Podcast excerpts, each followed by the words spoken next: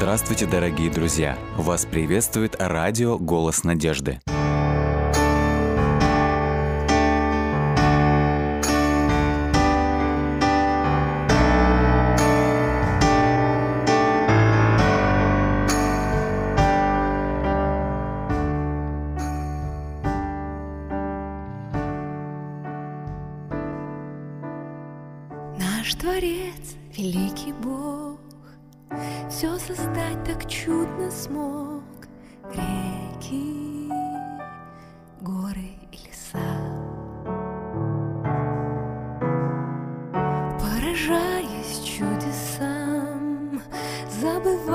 Что я сам сотворен Словом Творца.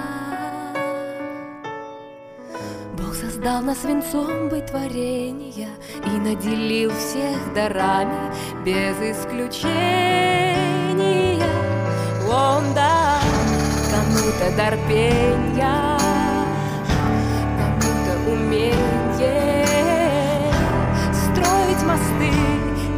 простоты С такими, как ты. Кому-то дар счастья простого участия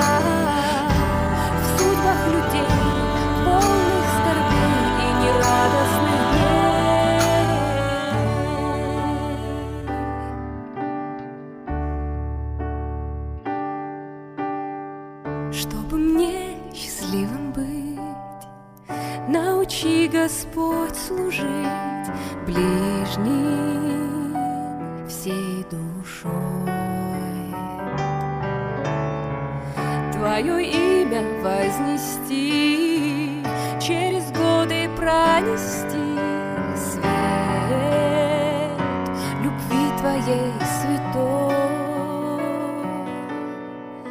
Бог создал нас венцом быть творения и наделил всех дарами без исключения.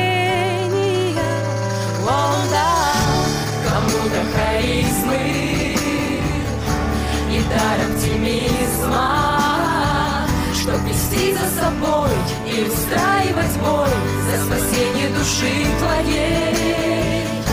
Кому-то дар слушать и медленно рушить Стены молчания и непонимания В глазах мироздания Отец готовит нам венец для принцев и принцесс, наследников небесной обетованной земли. Не спи, ведь мы уже в пути, и мы должны дойти. Тогда исполнится мечта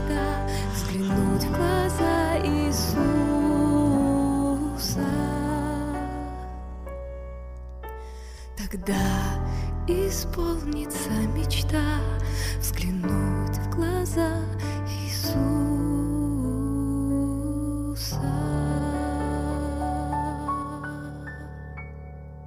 Мы слушаем аудиокнигу «Французский капитан».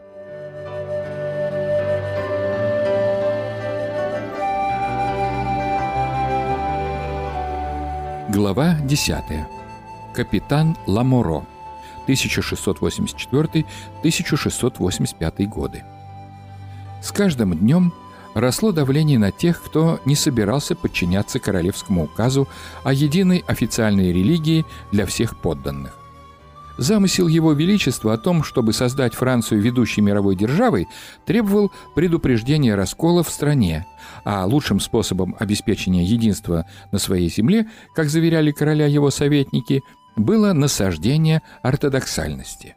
У короля, сказали они, есть божественное право решать, как его люди должны жить и во что верить. Новым потрясением для французской протестантской общины стал королевский указ, согласно которому все протестантские храмы должны были быть разрушены, а их пасторы изгнаны из страны.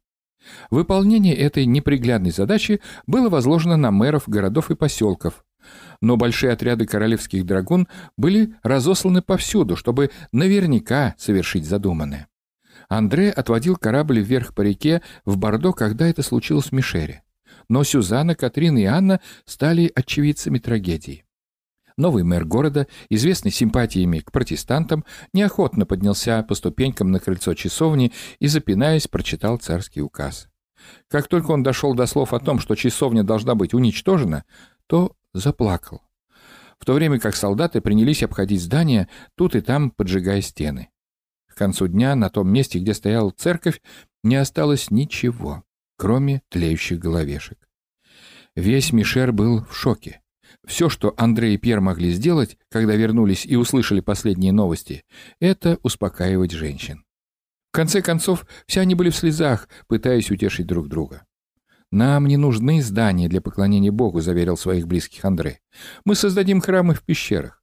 Драгуны не сумеют застать нас там врасплох, и мы сможем быстро замаскировать место, если они будут приближаться». Он знал о пещере, которая была недавно освобождена бежавшей протестантской семьей. Пещера эта была расположена в середине утеса так, что невозможно было незаметно приблизиться к ней. Все тропинки и подходы были хорошо видны на большом расстоянии. Она стала известна как «часовня-убежище», место, где тайные богослужения начались уже в следующее воскресенье и продолжались непрерывно в течение нескольких лет. После уничтожения протестантского храма в городе мэр сумел убедить Драгун, что Мишер в дальнейшем не представляет угрозы для короля. Мы всего лишь рыбаки здесь, в этой деревне. Наверняка вы более необходимы в Руане, настаивал он. Он практически прогнал их из города и таким образом смог купить для Мишера еще несколько месяцев свободы от хаоса, который они приносили повсюду. А до жителей продолжали доходить новости о новых и новых разрушениях протестантских храмов в городах и поселках, расположенных вдоль всего побережья. Беженцы переполняли лодку Андре каждую ночь. Система перевозки работала уже более года, а количество желающих покинуть страну лишь увеличивалось. Некоторые из городов Сен-Тонджа, провинции, в которой был расположен Мишер, превратились в города-призраки. В местах, где когда-то процветали протестантские предприятия и магазины, остались только пустые здания.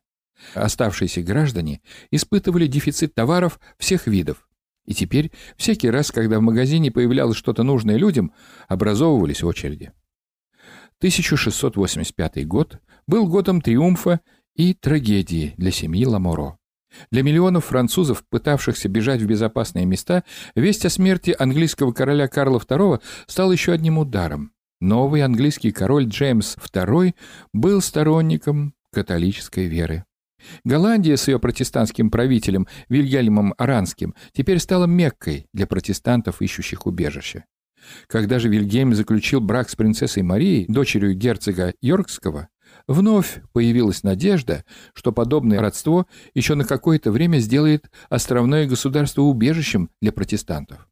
В конце концов, в просвещенности Англия уступала только Франции. Лондон был первым городом Европы, где на улицах появились фонари. Морские пути в Англию были еще сравнительно безопасны, в то время как путешествие в Голландию пролегало вдоль французского побережья, которое патрулировал французский флот. Потому за действиями нового английского короля столь внимательно наблюдали все, кто надеялся найти там прибежище. С тревогой ждали вестей из-за рубежа и в семействе Ламоро.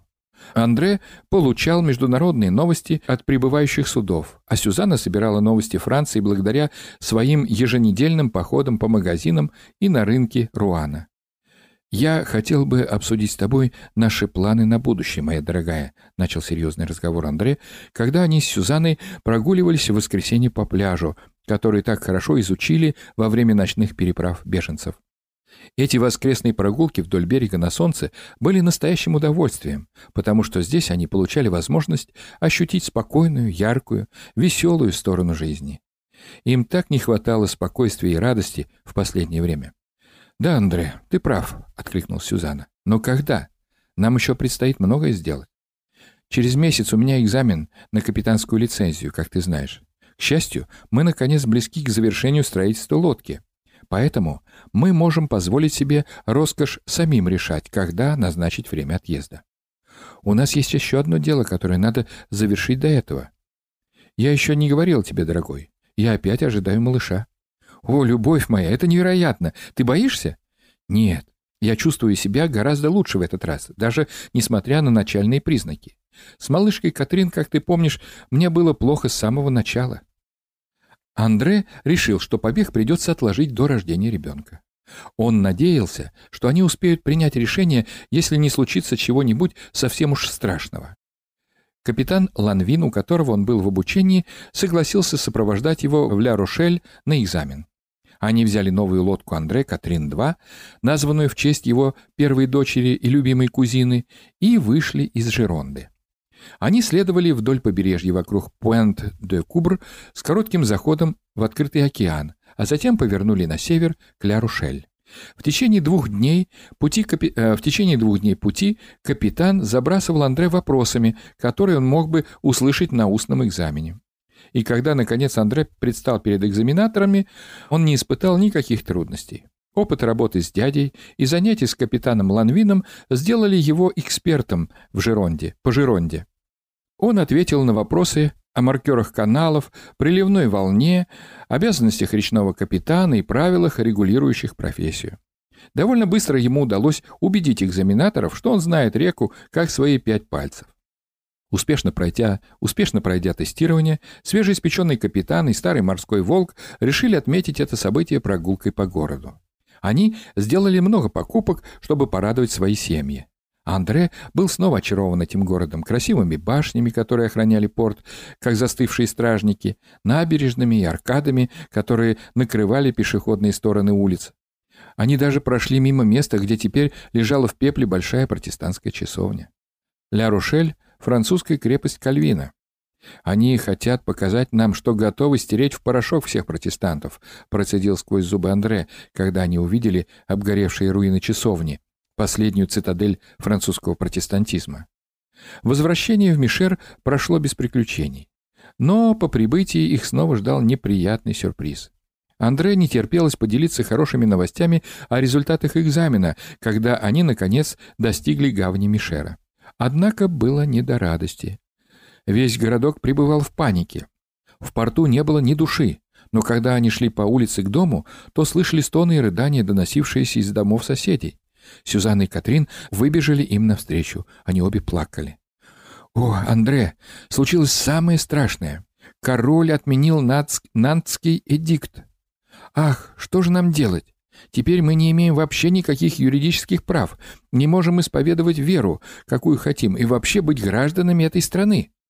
Эдикт был тонкой соломинкой, за которую держались протестанты, закон, согласно которому они могли поклоняться там, где была протестантская часовня. Даже сейчас, когда часовни были разрушены, этот закон все же давал им какой-то аргумент для поддержания своих прав. Теперь и эта последняя соломинка была сломана. У их религии больше не осталось правовой защиты.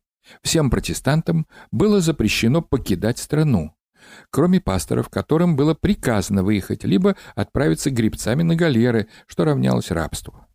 Родителям предписывалось растить каждого ребенка в вере короля. Андре попытался успокоить женщин, ссылаясь на то, что Мишер — слишком маленький городок в самой глуши, чтобы здесь кто-то следил за результатами отмены эдикта. Но в глубине души он знал, что конец их жизни во Франции теперь совсем близок. Две недели спустя у Сюзанны начались схватки. Родилась дочь, и они назвали ее Элизабет. «Мне просто нравится это имя», — сказала Сюзанна. «В нем есть какая-то элегантность. Это имя королевы. Она будет моей маленькой принцессой». Ребенок оказался здоровым и несколько крикливым, но родители радовались этому шуму. Малышка быстро стала звездой Мишера, а Андре с Сюзанной с гордостью показывали ее соседям. Это событие несколько отвлекло их от мыслей о грядущих бедах, но только на время. Буквально через месяц после отмены Нанского эдикта новый отряд «Драгун» прибыл в Мишер. Мэр объявил всем в городе, что следует уважать этих солдат и слушаться их приказов. Более того, жители обязали по очереди брать их на постой и кормить. Фактически это означало принять шпионов в свои дома. «О нет, я не могу этого вынести, придя домой», — закричала Сюзанна, крепко прижав ребенка к груди. Представь себе, что солдаты живут в нашем доме, в то время как ты, Андре, часто отсутствуешь так подолгу. «Я поговорю с мэром», — ответил он. «Объясню ему нашу ситуацию. Наверняка он поймет». Мэр с пониманием отнесся к семейным обстоятельствам Андре, который проводил в отъезде большую часть времени, и сказал, что сделает все, что может, чтобы женщины ни в коем случае не потерпели неудобства. Тем не менее, Андре решил, что продолжать ночные перевозки беженцев стало слишком опасно. Даже пьяные драгоны проявляли повышенную бдительность ко всему, что хоть как-то пахло восстанием. Они постоянно грозились обвинять граждан в измене, если те не сообщали им ничего подозрительного а над изменниками у них была полная власть. Серьезная угроза нависла над семьей Андре. Только на волнах он ощущал свободу, отводя по реке большие торговые суда, капитаны которых приглашали его для навигации по Жеронде. Некоторые из его коллег, проживавших в Мишере, исчезли, так что его услуги пользовались большим спросом. Торговля с Англией, Испанией, Голландией, Швецией и другими странами по-прежнему продолжалась. Но население Мишера начало замечать небольшие фрегаты Королевского флота, которые патрулировали устье. Они явно наблюдали за тем, чтобы никто не подался в бега. Иногда они останавливали корабли на пути в Бордо и производили поиск безбилетных пассажиров. Но как только корабль проходил устье и оказывался в международных водах, патрули проявляли осторожность, чтобы не мешать движению судов. Беженцы, пойманные на иностранных кораблях, от, отправлялись работать на короле... На коре... Беженцы, пойманные на иностранных кораблях, отправлялись работать на Королевский флот в самых жестких условиях. Одни становились рабами без надежды на освобождение, другие были заключены в тюрьму или принуждены работать бесплатно на государственных предприятиях, как правило, на Королевской канатной фабрике, находящейся поблизости Рашфора. Андре рассчитывал, что его служебное положение в качестве речного капитана поможет ему сохранить свободу немного дольше. Он придумал новый метод оказания помощи беглецам. Он брал их на свою лодку по одному за раз, переодетых под членов экипажа. После того, как беглец оказывался на палубе грузового судна, он становился членом уже этой корабельной команды. Система работала хорошо. За недолгое время Андре помог почти 150 протестантам покинуть Францию. Его приоритетная профессия, одна из тех, что государство считало важной для национальных интересов, поскольку Франция была сильной морской державой, служила ему прикрытием. Он знал, что день, когда ему понадобится быстро покинуть страну, был не за горами. А до тех пор предстояла игра в кошки-мышки с королевскими драгунами.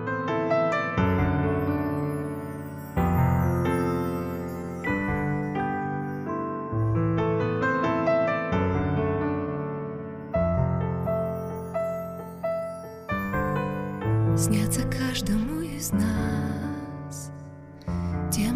маршруты дальних странствий Где царит небесный дух Иллюзорности пространства.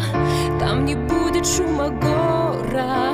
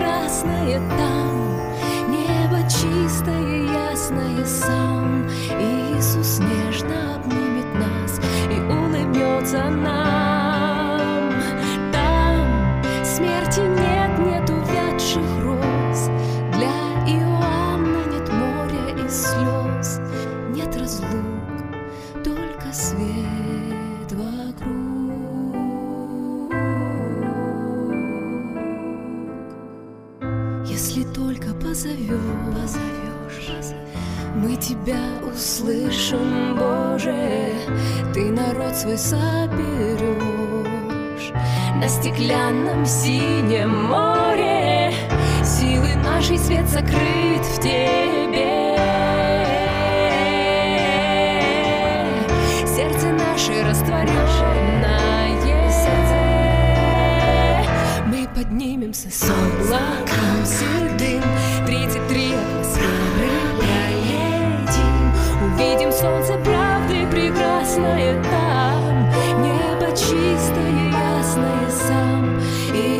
нежно обнимет нас и улыбнется.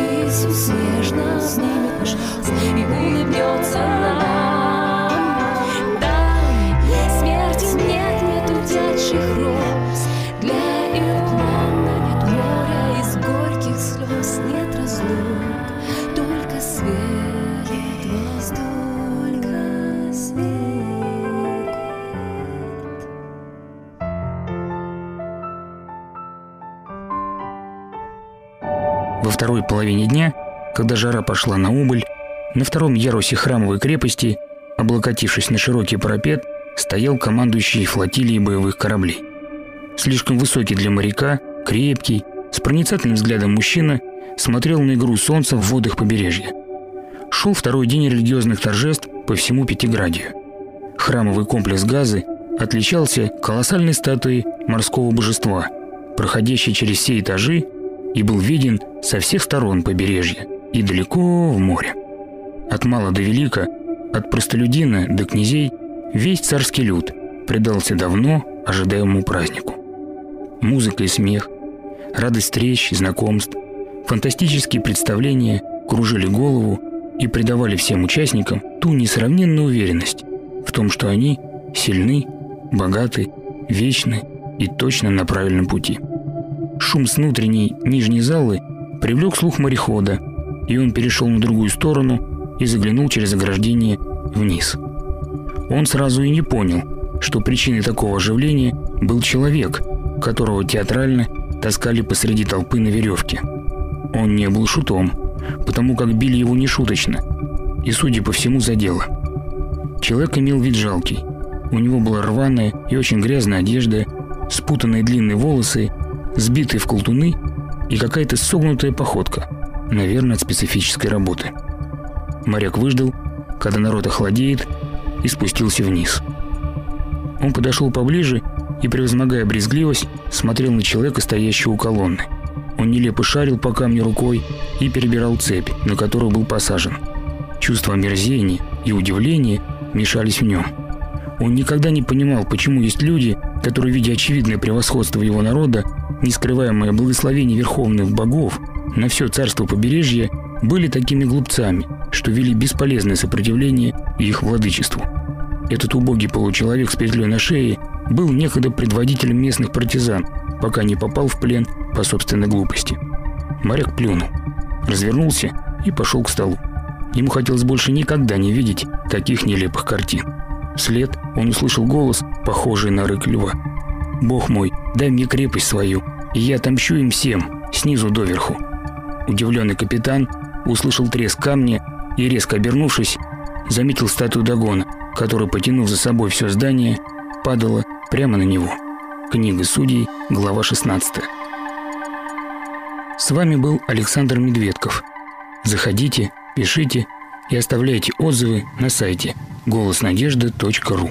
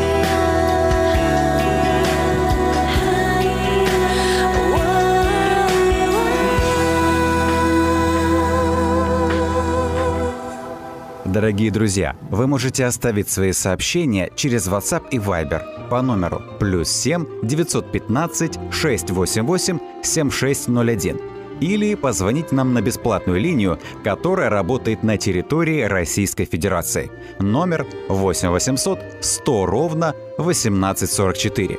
8 800 100 ровно 1844.